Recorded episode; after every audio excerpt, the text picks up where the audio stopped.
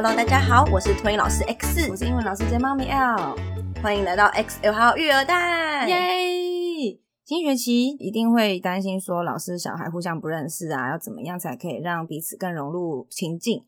那我想说，先分享一下我自己的做法。我平常的习惯是，我如果小孩的脸跟名字同时认，我很快就可以把小孩的名字记起来了。所以我可能就会事前会拿到名单嘛，然后我就会做一个简单的小名牌，上课的时候就胸口上贴一下，或是挂一下，然后这样很快就可以小朋友彼此也互相认识。哦，你还会做名牌哦？就看情况啦。我曾经有做过，就是买那种贴的那种大标签，哦，然后手写，因为我的情境比较多是英文课嘛，主要是让小朋友互相认识。然后我要人跟脸名字同时对起来，我这样会记得比较快。因为我之前可能补习班的经验啊，你知道小孩是一个很精的生物，你怎么讲生物啊？他如果知道你不知道他是谁，他就会容易作乱。哦，真的吗？有，是小孩是会这样的。所以你如果今天呢，小孩如果调皮，你可以立刻喊出来他的名字，他就会知道说啊，老师知道我是谁。被抓到了。对，可是如果你不知道那个名字，你说那个谁，那个短头发的小男生不要讲话哦，他可能就会觉得说你在讲谁呀，他就不会觉得自己要专心或干嘛的。对，然后因为像我如果之前是补习班的情况啊，我通常一定还是会遇到要做电访的时候，嗯，所以我一定要快速的把小孩是谁要记起来，然后他的状况，他的状况，我才能在一个月内要做电访的时候，我才能比较好有东西跟家长交代啊。对对，然后当时我的情况是会要做一些简单的问答，就是电访，先问小孩一些问题，比如说英文能力这种，呃，就是会有跟课本相关的东西问题，先问小孩，然后针对他刚刚回答的东西，然后跟小孩讲完电话之后，再请小孩把电话拿给家长。哦，就会跟家长讲说，他刚刚我们做了电访，做测验，然后他的状况大概是怎么样？那他的上课状况是怎么样？嗯、然后可能哪边要加强，或是哪边很不错了，就继续保持这样子，那才会借机这样子，会让家长知道说他的学习的状况，跟可能家长有没有什么要求，或者有什么想法。像我比较常听到就是说，哦，他的口语能力怎么都没有进步，他的口语能力怎么这么差？通常都会是。口语的东西会要求比较多，可是这回都归到一个问题，就是那要看你的小孩个性啊。我之前遇到的小孩，通常啊，口语能力为什么差？他就不爱开口讲啊。就是、或是他没有动机要开口讲啊，他就是，可是你很妙。你要说他没有动机哦，他讲中文讲下下讲，跟同学聊天也没有在小声的哦。我的意思是说，他没有处于一个他不开口讲英文就没有人理他的情境啊。对啊，而且台湾大部分补习班的环境，毕竟还是来上英文课，他可能不会觉得说我想要跟同学聊天，下课就是用中文聊天啊。对啊，他没有一个一定要讲英文的环境或场合，所以他就没有这个动机，那当然就会没那么爱讲了。对啊，所以就是我比较常。之前比较常会被问到，就是说口语能力怎么样？对，然后我自己是觉得，我可能遇到的家长普遍就是都还蛮不错的，我不太有被问到什么奇怪的问题的经验。对，所以我觉得今天如果说是一个新的班级啊，要怎么样可以去让彼此更快进入环境，跟适应这个上课的模式，老师也是要花一点心力啦。就是在第一步骤认识小孩就很重要嘛。那像我自己打电访的时候，首先会先了解说小孩的小名，就是小孩对于怎么叫他会比较有反应。因为想要理你，你后续的事情才能顺利的进行下去嘛。真的。但是我现在讲的情况是以我现在是接大宝的小孩，可能一岁半以上的情况下，那因为一岁到一岁半跟未满一岁的小朋友要问的问题、要注重的东西，可能细节比较不一样，所以我现在举例的会是以就比较大宝一点年纪来，一岁半以上的，对，来做讨论。那首先，我可能就是知道说小朋友的小名之后，我开始就会问说小孩的身体状况有没有什么特殊疾病，或是说他有特别要注意的饮食，就比如说，嗯，有没有异位性皮肤炎？那再来第二多就是过敏体质，嗯，对。那过敏体质对什么过敏又有分嘛？那有些东西可能是爸妈可能还没找到过敏源，可是知道说他皮肤就是敏感。皮肤容易敏感，那就是可能就是容易红屁股。那所以容易红屁股的小孩，大部分在家的处理方式就会是说要洗屁屁。可是因为我们学校的教室环境是大宝没办法洗屁股，就如果我真的小孩非常非常之严重，需要洗屁股的话，我需要去带去小宝教室，所以我需要请行政或是主任进来协助。对，所以我就会先跟家长解释说，如果说他红屁股到很严重，就是擦药也完全不能改善的话。我才有办法做这个洗屁股的动作，因为我不可能一直带他去洗屁股，然后我的班就要一直请主任来协助，就比较难执行。就我会先跟家长解释这一块，硬体设备上的无法配合。对，所以我就会请家长说，如果小孩有这样子皮肤敏感、红屁股的状况，就是他药要帮我准备好。嗯，对，用药的指引他也要帮我写清楚，就是他要让我明确的知道说，我这个药膏我应该怎么使用。再来，如果说到因为性皮肤炎，会有他们专用的药膏，或者是家长有些是用乳液，有些乳液成分可能就是可以舒缓这个症状，那可能是平日保养啦。对对对，对平日保养。那其实异位性皮肤炎要注意的事情还蛮多的，像比如说空调的温度，嗯，对。然后另外就是那个日常保养，就是我们之前特约医生有说，其实异位性皮肤炎你越早发现，然后你的呃不管是擦药跟日常保养有做足。就是你在前面把它养好，后续会困扰小孩的那个情况就会更少，几率会降低，对，会降低。所以就是我觉得家长不要担心说老师没空帮你小孩擦乳液，或者担心说哎，老师会觉得我找麻烦？就是我要你花很多心思在我小孩身上。我觉得嗯，老师了解你小孩这个状况，他才能在有一些嗯小问题出现的时候，他能马上抓到说哦，现在发生什么事，我需要怎么帮忙他。嗯，对。我们的家长也都是会跟我说，比如说有空的话，早晚擦一次。嗯、真的真的不行，老师一次就好。他们其实也都还蛮客气，但我们就是会能做到的，我们就是当然像我们都要做到。这样，像之前我们家妹妹就是啊，她也是有有基因嘛，所以医生也是跟我们建议怎么照顾，所以也是说擦乳液啊，然后有备用药。可是用药一定是真的皮肤有出现，比如说粗糙那种情况，才需要薄薄擦。所以那时候我们都是把如意常备在学校里面，让老师就是至少午睡的时候擦一下。下对，那当然老师实际上用量或者是说次数，我们真的就控制不了。可是至少我们也是有跟老师说中午擦就好了。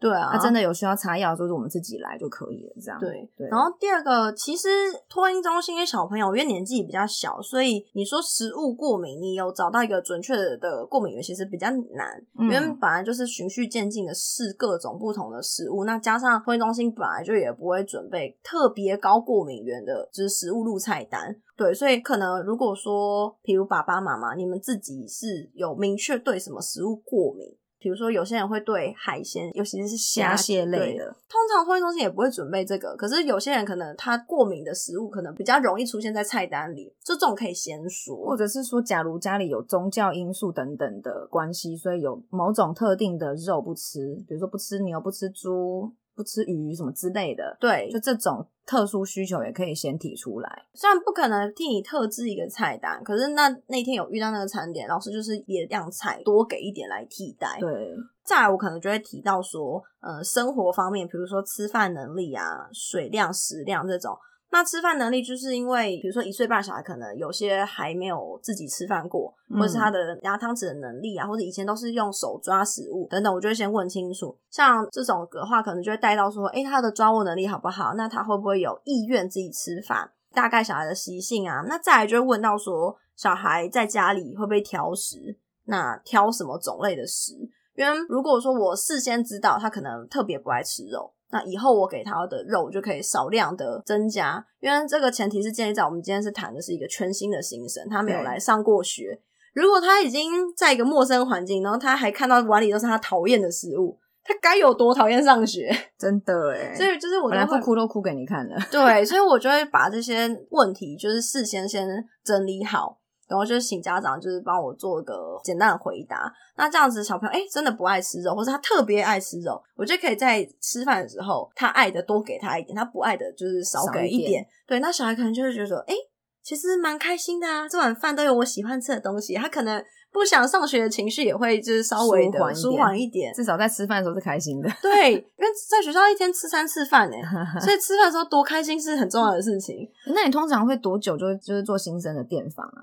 新生电访一定是在入学前一周哦，oh. 对，接下来就是入学的第一周，每天的中午都要在一个电访讲解一下上午的简单状况。嗯，对。然后挑食的这个讲完之后，然后爸妈怎么应对小孩挑食的反应，这个我也会问一下，因为有些人会觉得说不准挑食啊，嗯，就是要吃完。不要讲家长，有些老师也是这样。嗯，可有些像我啦，像我自己是小孩有吃一口，我就可以对，嗯，因为我不想逼他，因为逼他可能会造成反效果。那有些小孩是你可以稍微的 push 他，push 他，对，你没有到逼，就是哎、欸、我觉得这个很好吃，你要不要吃吃看？就是你可以诱导性的 push 他，他可能 OK。就是每个小孩各种状况不一样，爸妈可以详细的讲一些案例分享给老师听，让老师知道说要怎么应对你小孩挑食的处理。那第二个是，假如假如吃不完的话，爸妈会怎么处理？我觉得这也是一个我会比较注重的点。像爸妈会觉得说，哎，我的小孩，嗯，成长曲线很低标。我希望他要吃完，然后或者是说，哦，我觉得他不吃完，我一直逼他，也是我自己很累啊，所以他不吃，我就不给他，我就让他饿到下一餐为止。嗯，那或者是说，有些家里可能有长辈啊，长辈可能就会觉得说，啊，不可以不吃完啊，我怕你肚子饿啊，阿嬷怕你饿，有一种饿是阿嬷觉得饿，对，所以就是会把饭喂完，这种就是每个家庭的应对都会不一样，所以我就会想要了解说家里是怎么处理的。会希望老师怎么应对同样的事情，嗯，对。那我自己的话，我会偏向是，如果能不喂的话，我会尽量希望不要喂它，除非是那种剩下最后的两三口收尾了，那当然就是帮一下，把它刮干净啊，对对对对。可是如果从第一口他一口都不动，我觉得这样不是太好，而且这样子老师也会蛮累的，这样从第一餐喂到第三餐，然后每周五天这样子搞。嗯。可是不得不说，真的有些小孩懒惰到他就是在等人家喂他。我跟你讲，如果会一直看着你，然后嘴巴张开吗？嘴巴张开就算，他会指着他的碗，嗯嗯嗯，然后再指着我，指着他的碗，很会操控，再指着我，然后我都不动。他就会就是，嗯嗯，没有，他会把碗往我这边推，真假的，在示意说是有多懒惰，赶快来喂我，赶快来喂我，是有多懒惰。我跟你讲，我都跟我同事说，如果懒惰有一种癌症，这个小孩一定是末期，懒惰癌，真的是懒到成精哎，就是、就是、才这么小就知道说要叫人家喂，可以用各种方式提醒，明示暗示都来了这样。嗯，对，而且还不讲话，因为他知道我们看得懂，他连发一个音都不肯发，不肯就嗯嗯啊啊而已。哦，对，反正就很好笑。然后就是如果我不喂它，然后他就扁嘴。他就觉得你怎么不喂我，还会生气，对对。然后如果你做事要喂它，它就会贼笑，我就单边嘴角上扬这样。你看这小孩有多聪明，小孩太聪明了吧？对。然后我后来找到方法治他，因为这小孩很喜欢吃淀粉，嗯，所以我就会变成说我肉菜跟就是其他可能是蛋，反正就是我都给他一口，嗯，因为他很少嘛，所以他可能就会觉得说，哎、欸，一下就吃完，他比较有意愿自己动汤匙。然后我就会站在他旁边，我等他料吃完了，我就给他一大匙的饭，哦，他就会很开心的把饭吃完了。是哦，对，这么奇妙，就是为饭而生的孩子嘛。对，然后他他也是很聪明哦，他会知道说那个要吃饭就要把料吃完，他就先把料含在嘴巴里面，然后碗是空的，所以他就等着有那个饭之后，他才要把那些东西再吞下去。这小孩真的是很聪明，很精，小孩真的是第一次听到这种的。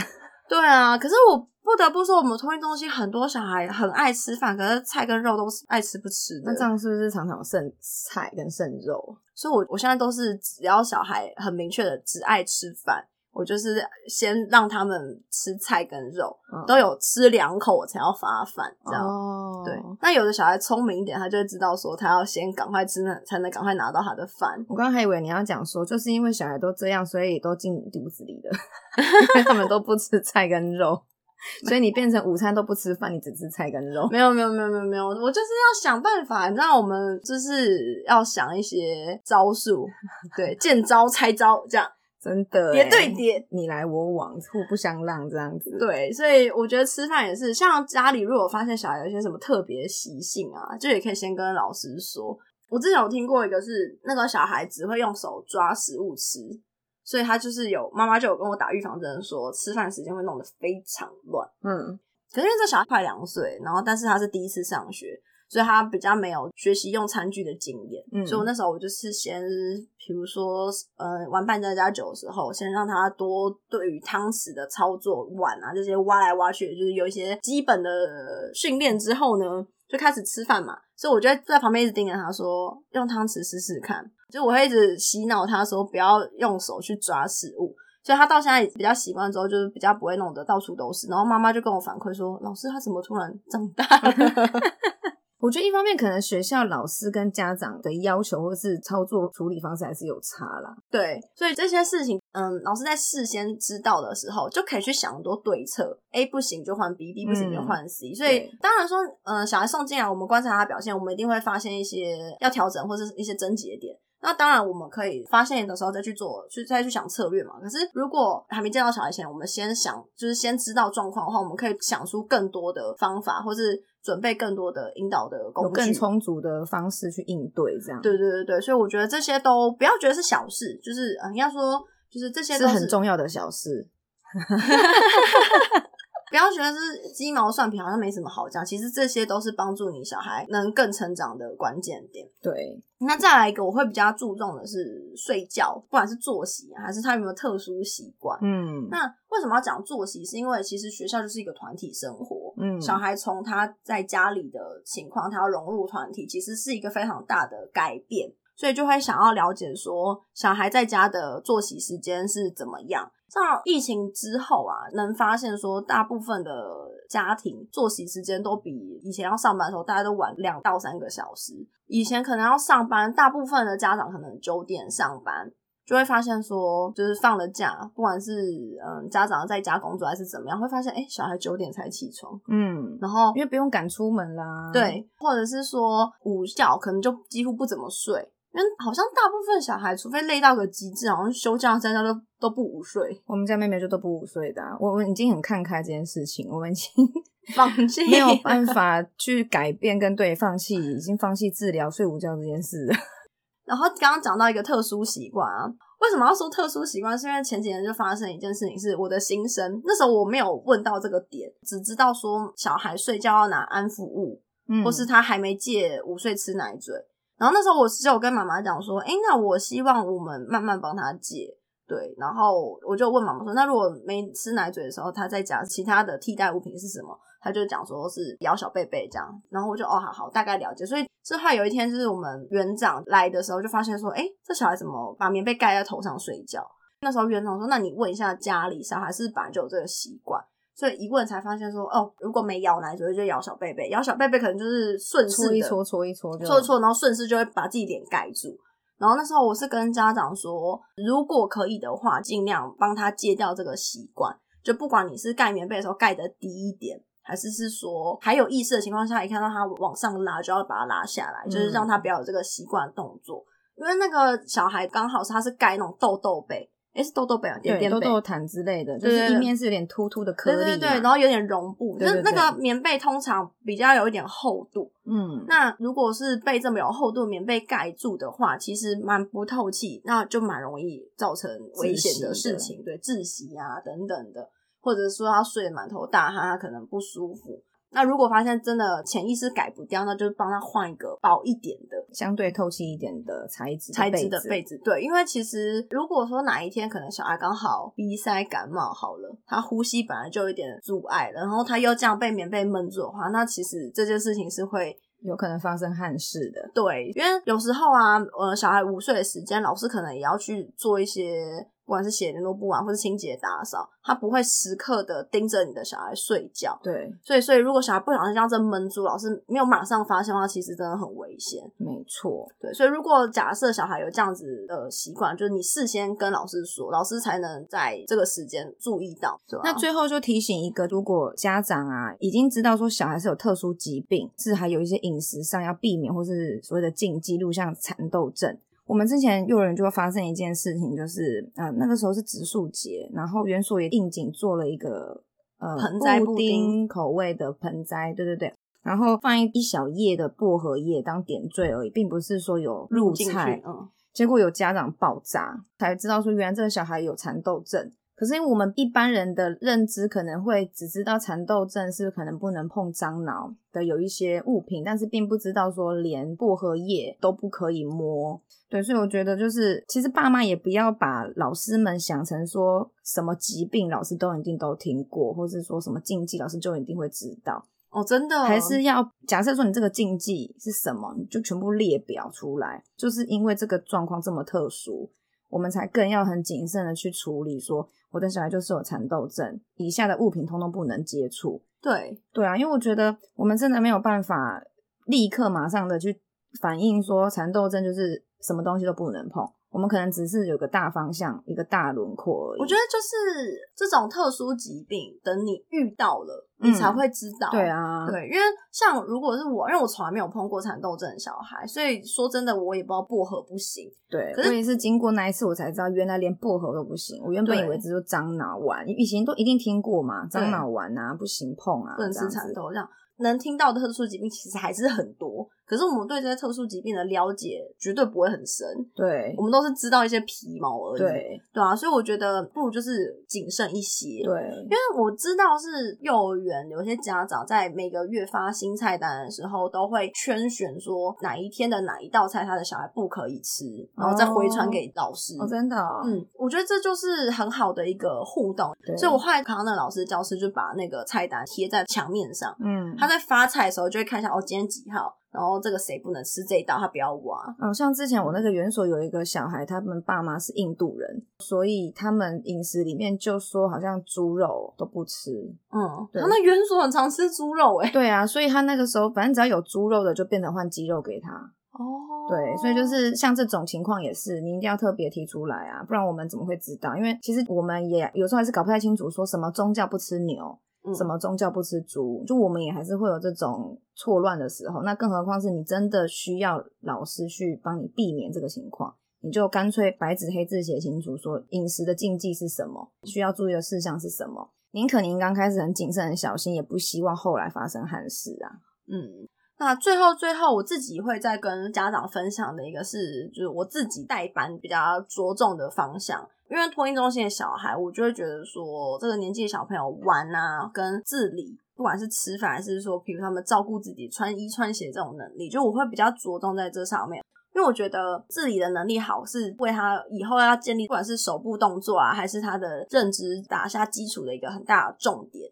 哎，其实照顾自己才是一个很重要的生活能力，能力对，对，所以我就会跟家长先预告说，就是我比较注重这些东西，然后或者是说小孩今天要开始学吃饭，那我也会从一些简单的方向跟家长说，希望家里偶尔帮他准备怎样的食物，然后让他练习咬咀嚼能力。嗯，比如说本来是剪很小块的，变成剪小块，变剪中块。对，并且他要自己咀嚼的，不要说学校让在训练他咬，结果家里还给他吃泥状物，这样就很难达到一个平衡嘛。然后像还有发现，就是可能以前都是被喂饭的小孩，他们从嗯食物上咬下一口，他们其实不太会。因为大部分就是汤匙上，然后直接把汤匙那口，不管是用牙齿咬还是用嘴唇把它抿下来，嗯，所以他们其实就不太会去用牙齿咬这个动作，所以我就会跟家长说，哎，看一下小朋友就是看小鸡腿啊，或是喜不喜欢吃玉米面包吗？面包也可以，像一块大块的馒头啊什么的，他也要张大嘴巴，然后从一块完整的，然后咬一下一口。就是这个训练到的那个口部肌肉啊，其实是不一样的，所以我就会跟家长说，哎，我发现他好像不太会大口咬，然后我就会跟家长沟通说，哎，如果可以的话，帮他准备一下，因为其实这样子他才能有足够的时间去练习，所以我就会比较倾向自理的部分，会希望家长配合度要多一点。所以就是每个老师一定会有想法不同的地方啊，就是家长要遇到的时候才会知道。那总结一下，就是我们今天分享就是。当新学期开始的时候，怎么样可以让小朋友跟老师、家长互相都更快进入状况？对，有任何状况，看到任何疑问的地方，就是随时提出来跟你的老师讨论。就算是很小的事情，也可以问啊。比如说，我就会问我们老师说，我们女儿到底喝水的情况还 O 不 OK？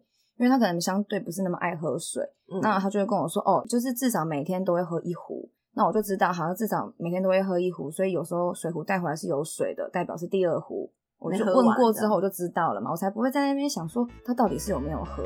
对，所以小到这种事情也可以问，你的疑虑解开了，才不会说有误会。嗯，以上就是我们今天的节目内容，喜欢的话欢迎订阅及分享，记得去 Instagram 还有 Facebook 找我们聊天哦。谢谢大家，拜拜，拜拜。